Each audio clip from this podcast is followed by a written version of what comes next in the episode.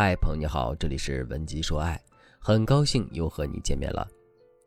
如果你在感情中遇到了情感问题，你可以添加老师的微信文姬零五五，文姬的全拼零五五，主动找到我们，我们这边专业的导师团队会为你制定最科学的解决方案，帮你解决所有的情感问题。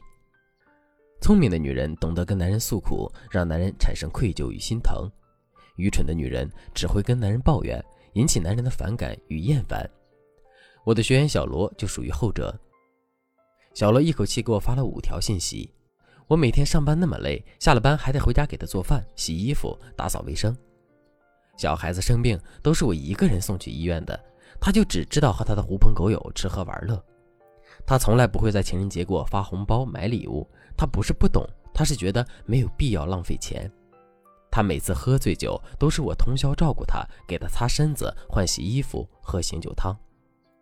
逢年过节，我都给他的爸妈认真挑选礼物，红包从没小于四位数，但他却对我的父母吝啬得很。过了一会儿，小罗又给我发了一条信息：我付出那么多，不但没有得到相应的回报，连一句感谢的话都没有。听到小罗这样说，大家是不是觉得小罗就是另外一个自己？我相信。大家和小罗一样，心里淌着血，流着泪，十分委屈。我告诉小罗，也想把这些话告诉大家。作为一名情感导师，老师是十二万分的理解你内心的痛苦与委屈的。但是呢，你刚刚说的那些话，对于男人而言，就是怨妇式的抱怨，只会惹得男人的反感与厌烦。其实啊，聪明的女人是不会向男人抱怨的，但是她们懂得向男人诉苦，让男人产生愧疚与心疼，从而更加爱自己。如何正确的向男人诉苦呢？今天老师就给大家分享诉苦的两种策略。第一种策略是故作坚强式诉苦。在讲这个策略之前，我们先来比较一下两个画面吧。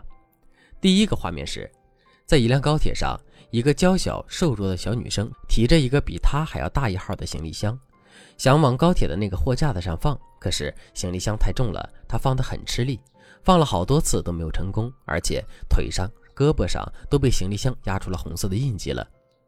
这个时候呢，有一个男生看不下去了，主动问道：“嘿，需要帮忙吗？”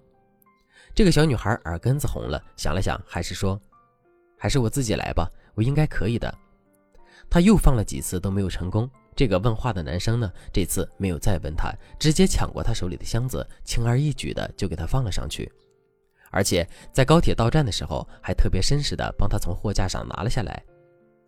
第二个画面是，在一辆拥挤的地铁上，一个五六十岁的大妈扯着嗓子眼儿对一个年轻小伙子说：“喂，小伙子，你这么年轻，坐什么座位呀？我是个老年人，你得给我让座。”如果是你，这个时候你会心甘情愿地给他让座吗？你恐怕不太愿意吧。即使你让了这个座，心里估计也跟塞了根骨头似的。而且，就算是那个老人没有让你让座，但是乘务员突然跑过来跟你说。给老人让个座呗，年轻人这么不懂规矩吗？你要是听到这么说话，估计心里也会冒出一团火，心情瞬间变得复杂起来了吧？大家对比一下，听完这两个画面的感受，你是否会觉得第二个画面的老人家在倚老卖老真的太讨厌了？然而第一个画面的小女孩却让你觉得也想过去帮助她呢？这是因为想让人主动去帮助的人是那种看起来故作坚强的人。这种故作坚强的人才会让男人产生心疼感与保护欲，想要主动帮助你，为你付出。在这样的基础上，你再对男人诉苦、撒娇或者提要求，才是不令人反感的。我们再来回过头来看看小罗的案例，站在男人的角度，你是否觉得他和地铁里那个倚老卖老的老人一样呢？所以说，小罗想要得到男人的疼爱，也要改变自己诉苦的方式，比如。老公觉得送他情人节的礼物是一件很浪费钱的事情的时候，我们可以这样说：“没事了，我知道我们的生活比较窘迫，也知道你挣钱不容易。虽然我也挺想要小惊喜，但是我更希望你工作轻松一点。”男人听到这样故作坚强的话，能不动容吗？第二个策略是调侃式诉苦。昨天下午，我有一个学员开车回老家，在高速上出了车祸，十三辆车同时追尾，但是他的车情况不是很严重。她就在微信上给老公发了一条信息：“老公，我在高速上出车祸了，好怕怕。”关键是她发了这条信息就被交警叫下去做笔录去了。老公担心她出什么事，就在微信上问她什么情况嘛，但是一句也没有得到回复。她老公又给她打了十几个、二十多个电话，一个也没接。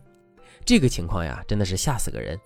大概过了半个小时，她才给老公回了个电话过去，给他讲了在路上的情况，车辆的严重程度，自己只是轻微的擦伤，但是很害怕。结果呢，老公等她讲完了，冷冷的说了一句：“我就是打电话看看你死没死，既然没死，那我就去忙了。”大家听到这句话的时候，是不是很生气？觉得自己媳妇儿都出了车祸了，差点就能受伤或者出更严重的意外，对方居然对人家说这样的话，实在是太过分了。如果我这个学员当场就生气了的话，那这个架肯定是要吵起来的。他当时还是比较有脑子的，把电话给挂了。我让他在微信里回了一句：“我起码还能再祸害你。”或者再被你祸害个五六十年，黑白无常都说了，我的魂儿还在你手里呢，人家根本就不收。她老公听到这话，发了好几个哭笑的表情，还发了一个摸摸头的表情。她老公本来是挺气的嘛，毕竟人家打了那么多电话，你一个都不接，换谁都会很生气。但是呢，我们用了一句调侃的话术，把她的老公的气给消了下去，还成功的把人给逗笑了，让他们进入到了一个舒适区。这就是调侃式诉苦。在这个舒适区的基础上，我们之后说一些可怜委屈的话，她老公自然会照单全收。